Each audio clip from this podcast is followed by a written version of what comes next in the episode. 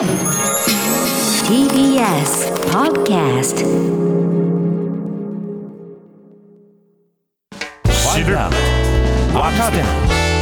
動かす荻上チキセッション緊急事態宣言中の百貨店などへの支援策を拡充西村経済再生担当大臣は緊急事態宣言で休業要請の対象となった百貨店や映画館などへの支援を規模に応じて拡充すると発表しました。百貨店などの大型施設について当初は1施設あたり1日20万円の協力金を支給する予定でしたが拡充する支援策では休業したテナント向けの1日2万円の協力金について総額の1割を百貨店にも支給します。さらに本館や別館など複数の施設がある場合はそれぞれに20万円を支払うとしました。また映画館については20万円に加え1スクリーンあたり2万円を追加で支払うことを明らかにしました。一方経済産業省はコンサートや展覧会が中止となった場合主催者の人件費などの固定費も含めて最大で2500万円の補助金を支給すると発表しました。世界のコロナ感染者1億5000万人を突破。インドでの急増を受け過去最悪のペースで増加。アメリカのジョンズ・ホプキンス大学の集計で世界全体の新型コロナウイルス感染者が累計で1億5000万人を超えたことが分かりました。インドでの急激な増加を受けて感染者が1000万人増えるのにかかった日数は13日とこれまでで最も短くなり過去最悪のペースで増加が続いています。日本政府はインドへの医療支援として人工呼吸器と酸素濃縮器それぞれ300台の提供を決定。加藤官房長官はインドとの友好関係に鑑み緊急援助を行う。今後も迅速な追加支援を検討したいと述べました。さてあの今回、緊急事態宣言ということで追加の措置あるいはいろいろな支援策の継続というものが謳われていますね。でその十分な措置っていうのはおそらくそのどの分野でも体感できない状況があると思うんです。はい、あの我々映画館に行くの好きですけれども、はいはい、1スクリーンあたり2万円かかって聞くと、ね、驚きですよなんてシビアなんだと。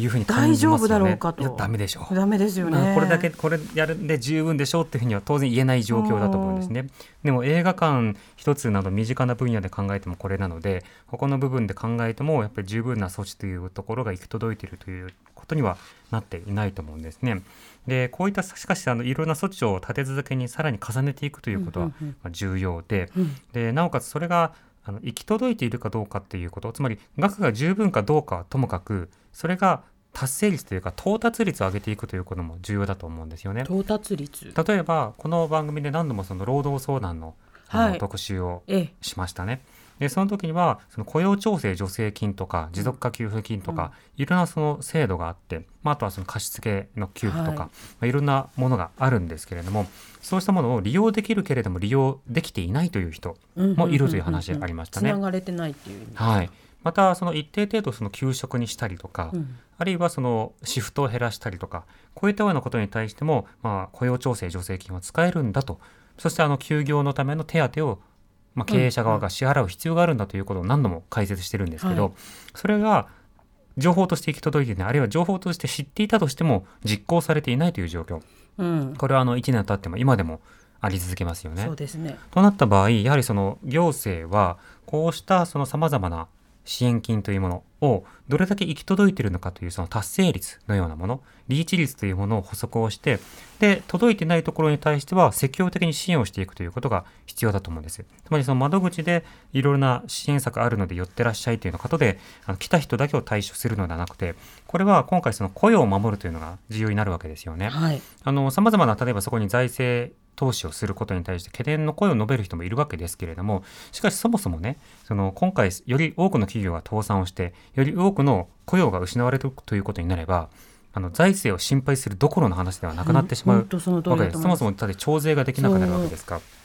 となった時に今はその大規模な財政の支出を支出を継続するべきタイミングでなおかつそれによって多くの雇用を守るということが必要になるということはゴールは雇用や倒産を、うんうん雇用を守って倒産を防ぐということが、まあ、ゴールなのであればそこに対して積極的な策を講じそれはこんなお金を用意しましたというところだけじゃなくてそのお金を届けますというところまでやることが必要になりますよね。はいでなおかつそのイベントについての中止に関しても一定の補助金を支給しますという話あるんですけれどもこういったその新しいさまざまな策や継続策を行った場合などに対してはやはり振り返りで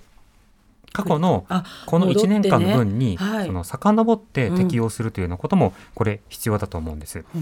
というのもその今こういった制度やりました。でも今回緊急事態宣言が、えー出されたタイミングまで継続できている事業はいいがもうちょっとあ断念してしまった、でも前の段階お金をもらってればっていうところも当然あるだろうしでそれをどうするのかという議論もはい。一つ論点としてはありますよね。で加えて過去の支援金というのをもらっていないままここまで来た場合に、うん。今申請したら遡って支給されますよというような格好になれば、今まで躊躇してたけどあの例えばあの毎月、まあ、数十万の金額かと。ちょっとそれだけだったら、そのスズメの涙かなっていうことで、あの脇に置いていた人もでも1年間振り返って支給されるとなったらこのタイミングで数百万の支給が例えば来るんだと、あそれは大きいなってなることだってあるわけですよね。まあ、そうしたようなその不公正さというものを改善するためということと、やはりそのターゲットである倒産を防ぐ、雇用を守るという、こうした目的に至って対応するということが重要で、そのための積極的な行政というものを行うことが必要になるわけです。となると、その行政の役割というのは、今まで通りのその窓口対応型のものではなくて、様々な派遣型、あるいはそのリモート対応型でもいいですよ。いろんなところに積極的にアポイントメントを取っていって、必要なお金支給できるかもしれないから、まずは相談しましょうというような、そうした体制づくりなども必要となってくるんですよね。まあ、これまでの様々な行政、平時の行政では対応しきれないような課題があったりするところなので、そのあたりについても打てる策というものを、まあ、全面的に検討してほしいなと思います。発信型ニュースプロジェクト。TBS ラディオ905-954おぎゅうえちきセッション